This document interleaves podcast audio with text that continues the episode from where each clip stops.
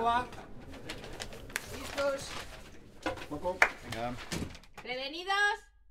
Luces. Cámaras. Acción. Los del Plus, con Carolina Iglesias y Juan Sanguino. ¿Qué está viendo y viviendo Berto Romero?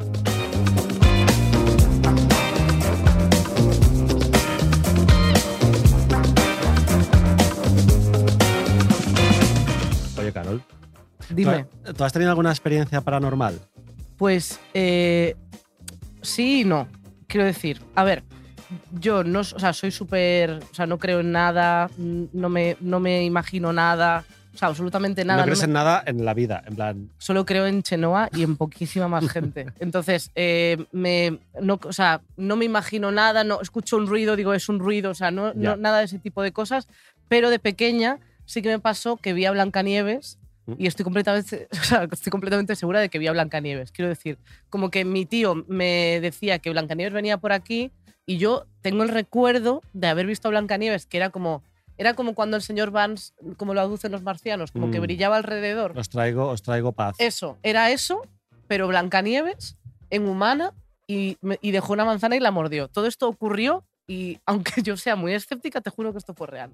Y esto es ciencia. ¿Y tú? Eh, yo he tenido un montón de experiencias paranormales. Sí, La pero así. Me rodea, sí, sí, sí, me rodea. Yo creo que soy un poco brujita. Te pega. Em, la más continuada en el tiempo, digamos, la más narrativa fue, eh, yo conviví eh, un par de años con uno de mis mejores amigos y estábamos viviendo en el piso de su abuela de renta antigua, em, que bueno, pues una cosa como muy friends, ¿no? Vale, Y era un piso muy antiguo que había pertenecido a su bisabuela, vale. que se llamaba Praxedes, que ya es un nombre un poco de fantasma. Totalmente. Es como que ya la bautizaron pensando en el efecto que iba a tener como fantasma. Total. Entonces, em, ocurrían cosas como raras en la casa y nosotros lo atribuíamos todo a, a Praxedes. En plan, más allá de que una amiga nuestra, que no voy a decir su nombre, dice que tenía conversaciones con ella, que es algo en lo que yo ya no voy a entrar. No, Por ejemplo, una vez yo estaba durmiendo y me llamó de una Praxedes. casa larguísima. No, Ah, me llamó vale, mi vale. amigo. eh, y de repente la casa era larguísima, como con muchos pasillos, porque eran duples, dos pasillos larguísimos. Y me llama al móvil por la noche y yo, sí. Y me dice, ¿puedes venir al salón? Y yo, ¿qué pasa? Y me dice, cosas. Y me cuelga. Y yo, imagínate ese salón que medía 100 metros, aterrorizado. Llego al salón y resulta que el ordenador se había encendido solo y los cuchillos, el cuchillero se había caído al suelo. Entonces, Uh. la imagen era muy impactante porque el, el suelo de la cocina estaba lleno de cuchillos. Ya.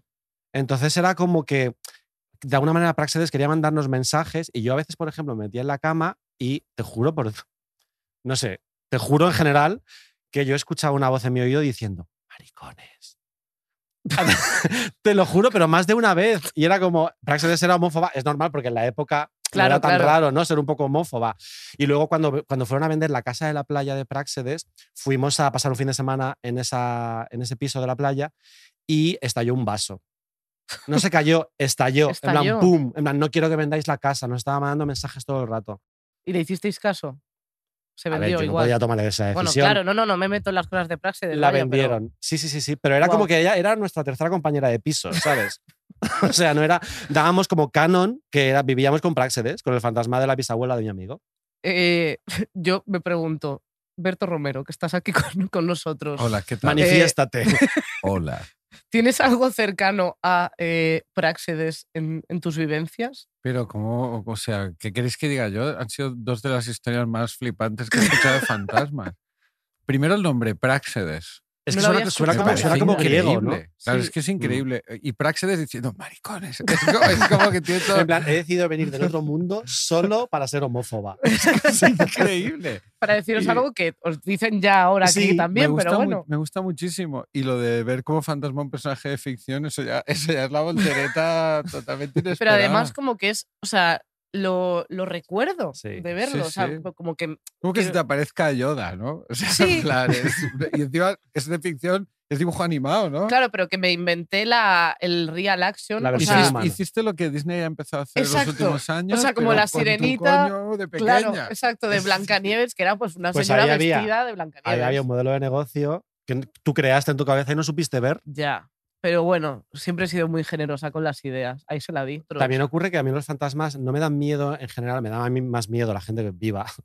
Porque al final es como en este caso, por ejemplo, de Praxedes, es como, a ver, es la bisabuela de mi amigo, no nos va a hacer nada. Yo los fantasmas, si realmente son gente que vivió y está muerta, ¿quién va a venir del otro, del otro A barrio? mover muebles, ¿no? Claro, es decir, igual pues te Claro. quieren hacer, mandarte un mensaje de alguna manera, pero si mi abuela se me aparece, pues me diría, "Mm, te hago un cocido. Es decir, ella no va a hacer lo de, "Uh", mi abuela no va a querer asustarme.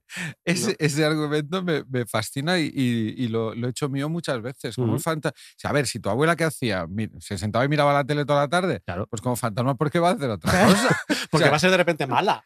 De hecho, hay, hay una, como un argumento que nace de ese que es ¿de qué se enteran cuando llegan al otro lado para que vuelvan con esa mala hostia? O sea, ¿qué, qué les han dicho para que vuelvan así? ¿no? Ya, ya, total. Pero este tema viene un poco a colación Claro, por no, no. el otro lado, Sí, Es tu que, serie en Movistar Plus, que ya está entera, sí. ya está, se puede ver entera. Y es muy curioso porque, claro, la serie no se ríe de no ya los fenómenos paranormales, sino de la gente que cree en ellos. Tú eres un consumidor del mundo del misterio Totalmente. y me parece que juega muy a favor de la serie que no pretendas ironizar sobre este mundo del pensamiento mágico, sino que te lo tomes completamente en serio porque la serie da miedo real. Pero además es que la gente del misterio en España también es así, es como medio tierna. Mm. Eh, no sé si conocíais a, mm, a Paloma Navarrete, que era una medium que Ujú. ah, salía en los programas estos de- de- del misterio y un- de un grupo de investigadores eh, paranormales en España, referente real, pues yo me moría de amor porque cuando salía esa señora que la llevaban de medium a una casa, llegaba y lo primero que decía era, pues yo creo que hay muertitos aquí. Ahora veo unos muertitos. Les llamaba muertitos. les decía, hay una niña, ¿qué quiere guapa? Claro, una, una señora maravillosa, tierna Claro. de aquí, pues eh, se Para de- desdramatizar. Claro. Y eso era un poco lo- la visión que quería, que quería mm, poner en la serie, que, bueno, vamos a jugar a fantasmas, pues vamos a jugar en serio. Y en el videoclub que hablabas antes, eh, alquilabas pelis de terror, o sea, te gustaba el terror de niño, te daba mucho miedo.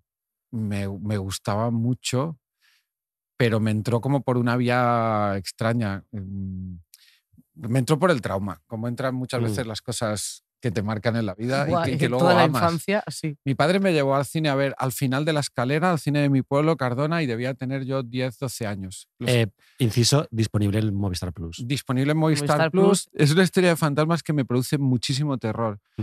Y mi padre me llevó al cine y no creo que no tenía claro Ya. que me iba a dar tanto miedo. Me traumatizó un poco. Entonces esas cosas se te quedan como, como metidas dentro. Hay una serie de películas que entraron ahí de jovencito, me marcaron mucho y entonces siempre me, me ha interesado mucho el, el cine de terror, el- lo que se llama el género en- así Sí. un poquito terror, ciencia ficción, fantástico menos, me da un poquito de palo las espadas y las brujerías, pero, pero, pero sí, sí, sí. Yo creo que hay una eh, peli súper generacional que es El Resplandor, Buah, claro, sí, sí, sí. disponible en Movistar Plus, que yo pillé como haciendo zapping, porque claro, los niños nos dejaban solos con la tele a las 2 de la mañana, mis padres se iban a acostar y yo en plan, quiero ver la tele. Me quedaba ahí, yo no sé cuántos años tendría, y pillé la escena de la anciana en la bañera, Bueno, bueno, bueno. que Jack Nicholson la abraza Bueno, y ella bueno, se derrite. Sí. No, es una tía buena sí. y cuando él la abraza, ella se derrite, se convierte en una anciana. Está y yo podrida, está muerte o sea, podrida. estuve sin dormir días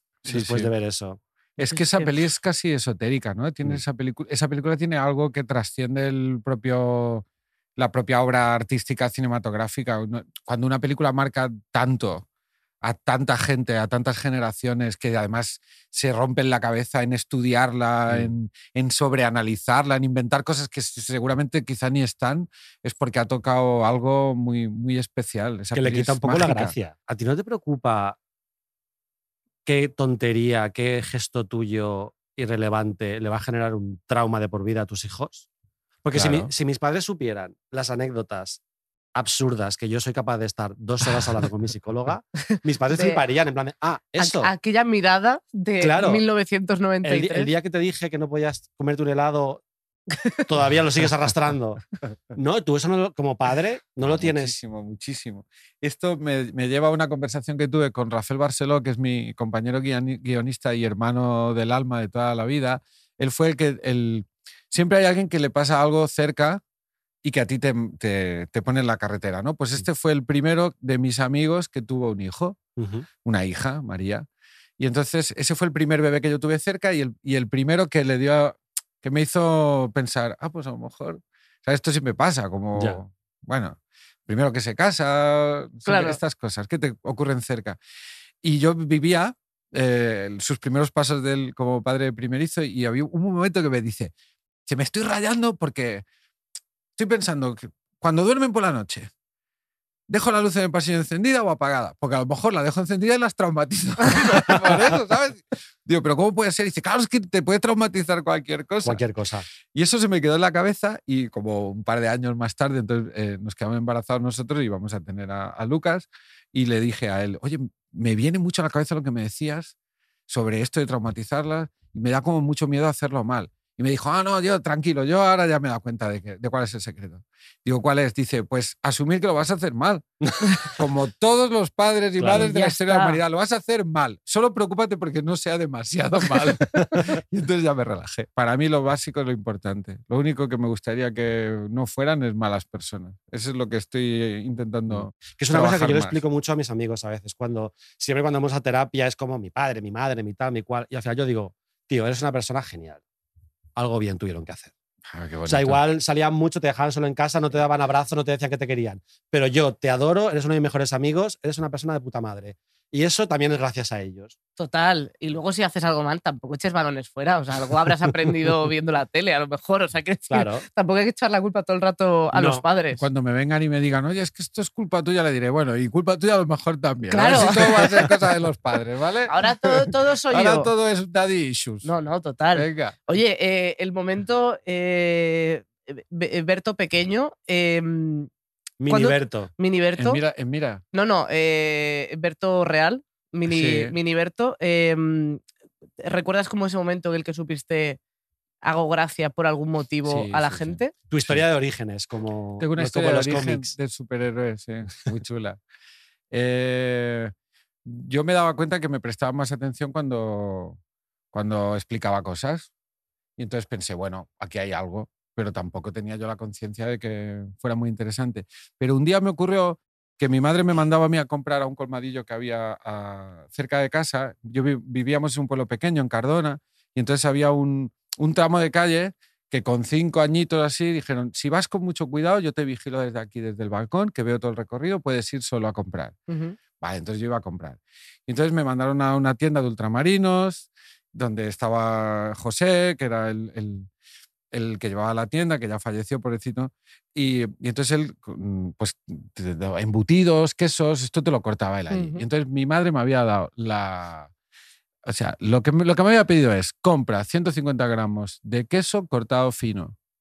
Y yo llego y le digo a José, José, me ha dicho mi madre que quiero ci- 150 gramos de queso cortado fino. Y José coge un taco de queso muy grande y coge un cuchillo muy afilado y empieza a cortarlo, pero tan fino que se le iba, se le, Que se se le le iba- escapaba. Y entonces solo hacía medias lonchas, como trocitos. Claro. Y yo estaba viendo aquello y pensando, es que mi madre me va a reñir porque esto no es queso, esto que está haciendo. Y entonces, muy serio, dije, José, ha dicho mi madre que compre queso cortado fino, no rallado.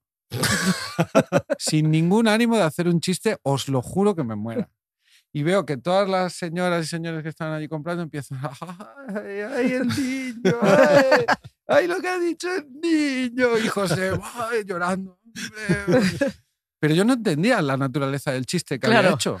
Era demasiado pequeño, no, no me daba cuenta. Entonces me fui de allí, claro, pensando, hostia, todo este premio, aquí ha pasado algo. Quiero más. Y me di cuenta de que había ahí un, un nicho de mercado. Qué Que es un poco- tu- oye. tu, estilo como cómico ahora tiene esta cosa de que tú nunca dices un chiste como si fuera un chiste. Tú cuentas cosas, la gente se ríe, pero no hay esta cosa de padam, ¿no?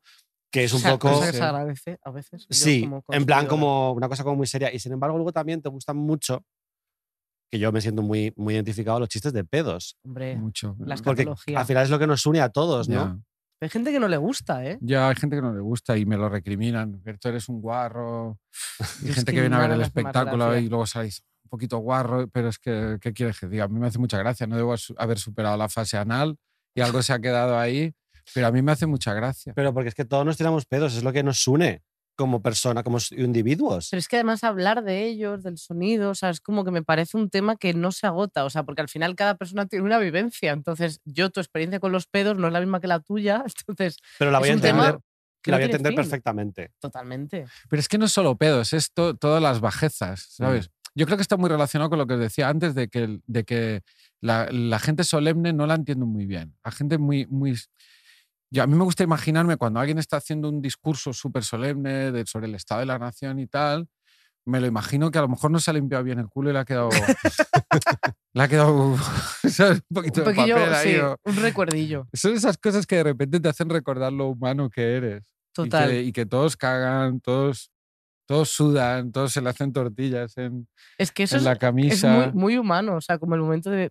Cuando dice todo, es que todo el mundo caga, dices, es que como la persona más importante, o sea, Sí. la persona más, yo qué sé, eh, el Dalai Lama, tú imaginas, o sea, quiero decir, levantándose, ¿sabes? O sea, como todos la- los. El Dalai los- Lama y aquí cuando le pidió al chiquillo que, que le chupara la lengua. Bueno, que nos esta persona. Que, que nos que está cancelado, esta- ¿no? hombre, esta persona está nos fuerísima. quedamos todos a cuadros. Digo, Fíjate que al ¿qué final este lo más señor? humano era que cagase. Pero, hombre, sí, sí. Es un señor. Habría sido menos cancelable que cagase en ese momento. Hombre, por favor, que, que caga- Habría cagar no, empatizado no con cancelemos él. cagar, que a mí me... Hombre, es que si no, ya con lo nos, regular que voy, nos van a quitar. ¿Sí? Sí, sí, es una maravilla. Eh, Es una maravilla. ¿Qué frecuencia? Te estoy hablando de mínimo dos por día. Esa es la base. Igual. Y podemos igual. llegar a tres y cuatro a veces. ¿Cuatro? Sí, sí, sí. Bueno, estos son días muy especiales. Claro, ¿eh? claro. Pero, Y con mucho tiempo libre. Sí, sí. Pues si te cambian mucho la rutina, a mí sí me cuesta. Pero de verdad que es que estoy encantado Mm, eso. cambiando un poquito Jolín, de... Bueno, ¿Por qué pues- queréis? Yo no, pero yo podría terminar así ¿Queréis hablando hablar de... solamente de cacas No, no, de- no. No sería un poco un video podcast experimental. Uf, me encantaría hablar de la experiencia de la caca con todo el mundo. De hecho, vamos a incluir. Movistar no puede dejar como de los huevos crear. por debajo. programas de los dos, ¿no? Pues ponéis de acuerdo y metéis eso como... Ya, Cuando menos se lo espere la gente. Claro, pero a lo mejor no todo. Amaya Salamanca, ¿cuánto cagas cada día? Así como Oye, para pero es que empezar. Amaya también caga. Otra cosa es que te cueste más imaginártela que No, Alberto Ama- Romero. Ama- A ver, no caga. Bronca no ha hecho carrera preguntando a la gente cuánto folla y cuánto dinero tiene en el banco. Eso me parece Tampoco- muchísimo más vulgar. que Mucho más preguntar el vulgar, cagar. ¿no? Yo, creo- considero. yo también lo veo así. Eh, si el Gracias. momento de historia de orígenes de superhéroes, el momento del queso rallado, tu primer contacto con la fama, que yo ya tengo edad para acordarme, es el Sean Maquinero, que fue el primer Uh. vídeo viral cuando no había redes sociales. Es un vídeo de ti haciendo como un. Pero tú no eres tan mayor, ¿no? Eso es del 90 y imaginario, sí. poco. No, del dos- 2003 Sí, ah, bueno, algo así. 2003, Se viralizó sí, en dos- Sí, sí, 2003. es verdad. 2000. Eh, igual era anterior, pero en 2003 fue cuando saltó a los foros, porque Sí. claro, no había redes sociales, foros Sí. y el chat de Terra IRC, que es un vídeo tuyo, eh, que está en YouTube todavía, haciendo como un anuncio del el Seat Maquinero, que es un Pero con coche imagen no, ¿no? para bacalas. Sí, o sea, el, el vídeo sí, grabando con una perilla Bueno, en el casino perilla. De Barcelona. mosca, sí. Sí. Ah, claro, claro, claro. Claro, esa- ya- ya sé dónde- Esa perilla la llevaba, la llevaba la gente de forma no irónica, es decir, era una No era rayita así, Claro. en plan, que no tenía ningún sentido, pero todos la llevamos en algún momento. ¿Qué, Es qué ocurrió ahí? tremendo, es tremendo. Una mosquita aquí de pelo y luego me pintaba el, el pelo con un tinte como, no pelirrojo, pero como un poco marrón rojizo. No sé por qué me dio por ahí. Pues te lo digo yo por. Gran Hermano 1. Una- pues puede ser. Claro, Puede puede ser. ser. como a todos. Claro, pero es que esto es jodido porque la gente somos humanos y nos vamos haciendo viejos. Pero cuando vas haciendo pelis o series o te tienen ubicado en, un- en grabaciones, en televisión y tal, a veces te quedas como con una imagen y de repente luego te ven y notas las miradas de decepción en la cara de la gente. Uy, te estás muriendo tú también. Claro, pero y aún tienes la, la, la, joder, la, la- la virtud de que, de que has tenido momentos virales, pero tu imagen ha, sido, o sea, ha seguido estando en las pantallas. Yo pienso mucho en los de eh, series de hace 20 años que siempre, o sea, rollo al salir de clases, no sé qué, y te ponen el gran cambio de. simplemente, el gran cambio es que ha pasado el tiempo y que a lo mejor a esta persona no la has visto tanto porque ha estado más en el teatro, no la has visto. Que no se ha y tatuado la piensas cara que entera. su gran cambio es que, ha- pues que tiene 20 años más. O sea, A mí me parece que no se nota tanto el O contraste. sea, es un juego divertido, y, y- pero también yo creo que la gente tiene que empezar a relajarse un poco con eso, porque hay como una presión continua con lo estético, con lo de parecer más joven o con lo de... A mí me gustan mucho los viejos, me gusta mucho la gente vieja, me da mucha alegría ver gente vieja, Total. porque De hecho, esta lo moda- ha conseguido, ha llegado hasta aquí. Claro. Esta, moda del culto a la juventud, o sea, antiguamente lo normal era lo que dices tú ahora, Sí. porque el culto a la juventud es un fenómeno como del siglo XX súper reciente. Antes la gente más respetada, más venerada de la sociedad era la gente mayor, porque eran más sabios. Claro. Sí. Que tiene mucho más sentido que venerar a una persona cuyo único mérito es tener 18 años. Ya es como estas cosas que. que Solo es joven, no es interesante. El mérito es la genética y el poco tiempo que llevas aquí, ¿sabes? Es Claro. como dices, bueno. Oye, eh, vamos a tener que ir al test final. que yo estoy muy a Porque gusto. yo ¿Qué también estoy a gusto. Yo ninguna. ¿Tienes que grabar a tenemos alguien además luego como qué? Mil millones de cosas que preguntarte. Si alguna, alguna persona vendrá. Créeme, después, esto, esto se va a alargar. No es que vaya O sea, a ser un test rápido. No, no, desde luego que no. No Vamos es el test de una palabra. eh, hay reflexión. Pero no, no tendré que contestar sí o no y estas cosas. No. que lo llevo muy mal yo. No, no, no. eh, La es- primera pregunta es ¿qué opinas de la independencia? ¿Te imaginas? Un colombo. Solo así te imaginas de todo esto ha sido como para que te, para que te relajes y ahora ya va a ser Pero como. esto es una táctica habitual de, del periodismo que a, que a mí Es siempre terrible. me parece de unas Yo, malas vamos. artes. Yo le llamo el hacerte un Colombo. ¿Os acordáis de.? Bueno, no, es- ni yo me acuerdo, yo no vi Colombo, pero Colombo era un detective Sí, claro. que se hacía pasar por guay. Oye, pues entonces- si no te acuerdas es porque no la veías, porque pero ha visto algunas como secuencias, se no he visto los capítulos Sí. enteros ni era fan ni nada, pero sé que lo Sí. hacía. Entonces él te hacía la entrevista, tal, y te hablaba de mil cosas y se hacía pasar por tonto. Y cuando se iba decía, un momento. Entonces volvía y ahí te hacía la pregunta Claro. donde te desmontaba. La Y pregunta los periodistas también. bueno, entonces la, amni- la amnistía es a favor. No, mira, vamos a, a- con la primera pregunta muy polémica para saber qué le gusta a Berto Romero. Es eh, ¿de qué has sido más fan en toda tu vida? Es que, ¿sabes? Es que no soy, no, no soy muy constante con mis, con mis Con tus fanatismos. Y, que es una de las cosas que a mí me gustan y que creo. Bueno, es como que sé un poco de todo, pero no profundizo mucho en nada. Ya. No me obsesiono mucho con las cosas. Me desconfío un poco de la gente que, es- que está obsesionada con lo suyo. Los cómicos y las cómicas que no pueden hablar más que de comedia y que están como Y chiflados. te prueban chistes me- en la Me cara. dan un poco de miedo. Y entonces a mí me han gustado muchas cosas, pero nunca me he considerado fan de nada. Si te vas a morir dentro de dos horas, Que no y lo- tenemos datos. y en lo. Mira, único que puedes- ojalá no, porque te- se te iba a quedar una mala conciencia. Yo voy a intentar no morirme en dos horas, pero por ti. Pero- No, y luego más yo por cont- ti que por mí. contando a la gente, en plan, he matado a Berto Romero. No puedes hacer nada excepto ver una película, ¿cuál eliges? Eh, pues creo que El Dorado de Howard Hawks. ¡Wow! No tiene nada que ver con mis gustos. No, soy, no me gustan los westerns. No, no, no los conozco. No, no me, me- me dan, me hacen, me dan sueño ya. el género. Están hechos un poco para acompañarte durante la siesta. Sí, pero esta peli en concreto, no sé qué me pasa, que es ponérmela y vuelvo a un sitio muy, muy feliz. Me sé diálogos de memoria, me encanta, me gusta esa historia de, de, de perdedores que todos tienen, todos les pasa algo, uno está cojo, el otro tiene un problema, el otro es un borracho y tienen que hacer piña. Es una peli que además luego me enteré que había salido como reacción a Solo ante el peligro. Ah, sí. Que es la- claro, es la, la- Solo ante el peligro es la historia de un tipo que él solo, con sus huevos, se encarga de solucionarlo todo. Y la, y la reacción fue hacer una historia en la que ningún personaje pueda funcionar por sí mismo sin la ayuda de los demás. Me vuelve loco esa película. Qué guay. Está en Movistar también. Correcto. Plus, Eh, Movistar eso, Plus. Movistar Plus. Sí. O sea, que es que esto- nosotros somos los del Plus. Vale. Claro, y tú, ta- sí, y tú sí, también total. eres de los Sí, del sí, Plus. claro, Absolutamente. Un chico plus. Un chico Plus. Un chico plus. Siguiente pregunta. ¿Cuál es tu fondo de pantalla de móvil? Pues una foto de mis hijos. Tengo el móvil allí, de los Oh. tres en una piscina. ¿Con el culo al aire? No, están haciendo como una torre. Hay dos, uno encima del otro y la otra detrás. Están como medio cubiertos así por el agua. Es muy bonita. Es que Amaya Salamanca los llevaba con el culo al aire los Sí, tres. no Ah, es que ¿sí? tenga ese No. interés No, especial. no, no, en- no, no, me en interesan eso. nada los, los culos de tus hijos. No nos No, no, interesa a desde nadie. luego. A nadie debe De- interesarle. Por supuesto. que Más no. que al pediatra y a los ya papás y, está. las mamás. ¿Cuál es el momento de mayor vergüenza que has vivido en tu vida? Estaba Por favor. actuando en un teatro aquí en, en Madrid y, y acabó la función y... Espera, ¿cómo fue esto?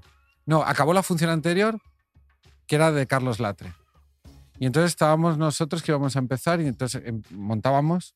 Y entonces yo salgo en ese momento de montaje y me encuentro en, el- en la, en la platea que ya se había marchado al público, me encuentro a Boris Izaguirre, un futbolista que no recuerdo el nombre y su mujer, igual era Iker Casillas. O sea, como famoso, famoso, sí. famoso, famoso, Sí, ¿sabes? no un futbolista No. de estos que no salen en los cromos. Famoso gordo, ¿sabes? Gordo, Con gordo. peso específico. Como había cuatro o cinco. Y entonces salgo y empiezan a aplaudir. Como así, en plan, "Eh". Y yo levanto así la mano y pensé, qué raro, porque yo no los conozco. Pero ellos a ti sí. Digo, qué raro. Y cuando hago así, levanto la mano, escucho, hombre, qué bien que os haya gustado, me giro y está saliendo Carlos Ay, ay, ay, ay, ay. Que obviamente acababa de actuar y le acababan de ver a él. ¿Cómo pretendía yo que me aplaudieran mientras salía a montar mi espectáculo?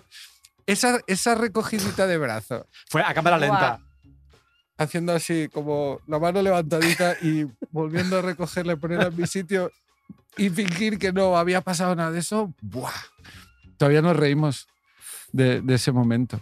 Buah, Fueron muy que- amables, ¿eh? no me dijeron nada, Claro. hablaron con Carlos Latre, fingieron que no se habían dado cuenta, pero... Buah, Pero tú sabes que sí y ellos saben que sí. Sí, sí, sí, fue, fue, fue muy, muy vergonzoso. Guau. Oye, ¿y cuál es tu tema de conversación favorito? Pues es que no soy muy, eh, no, no soy muy de conversar.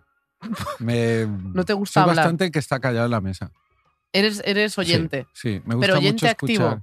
Sí, oyente activo, pero no soy el que mete las chapas. Y eso no hay gente que le decepciona un poco las expectativas que tienen en torno a ti, en plan de joder, qué poco gracioso eres. Totalmente. Haz, haz- haz un chiste. como te poco gracioso. tirando sí, monedas. sí, Que borde o que seco, pero es que no me sale mucho. No, no me gusta mucho dar la chapa. Me, me gusta mucho escuchar Mm.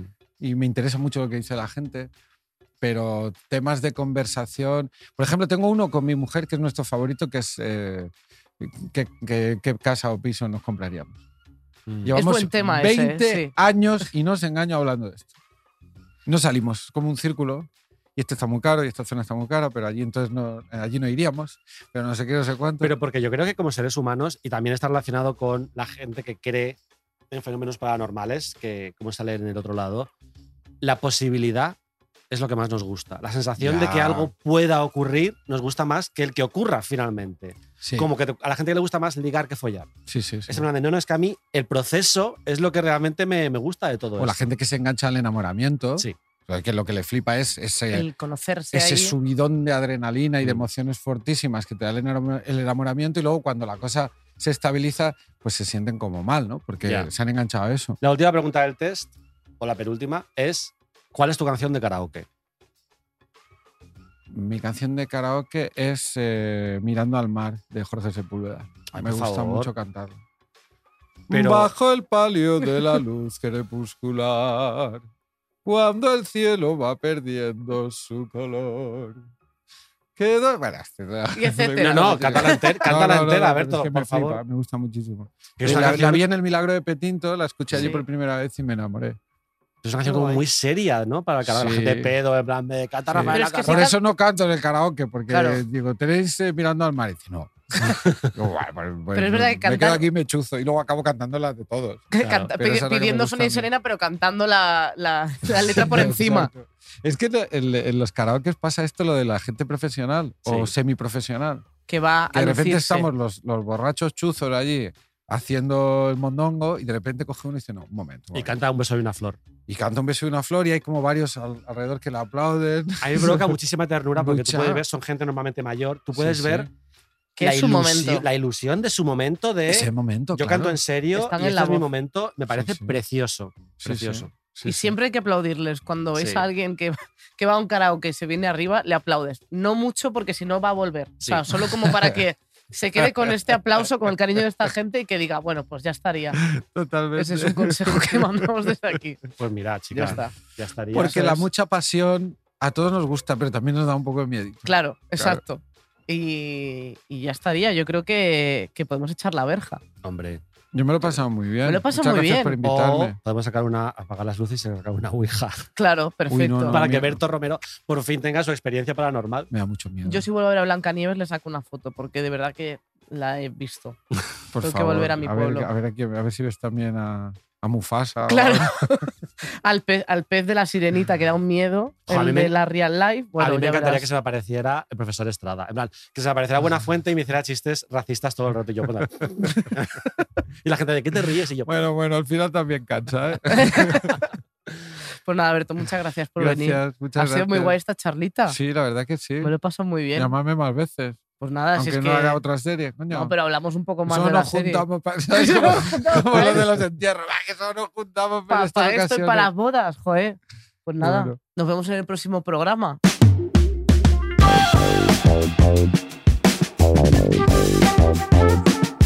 Los del Plus es un podcast original de Movistar Plus, producido por Podium Podcast. Presentado por Carolina Iglesias y Juan Sanguino. Dirección Eugenio Viñas. Producción Chevy Dorado. Diseño sonoro Elizabeth Búa. Realización Bea Polo. Redes Paula Ferre. Producción ejecutiva por Podium Podcast Lourdes Moreno Cazalla y María Jesús Espinosa de los Monteros. Producción ejecutiva por Movistar Plus Nuria Lavari.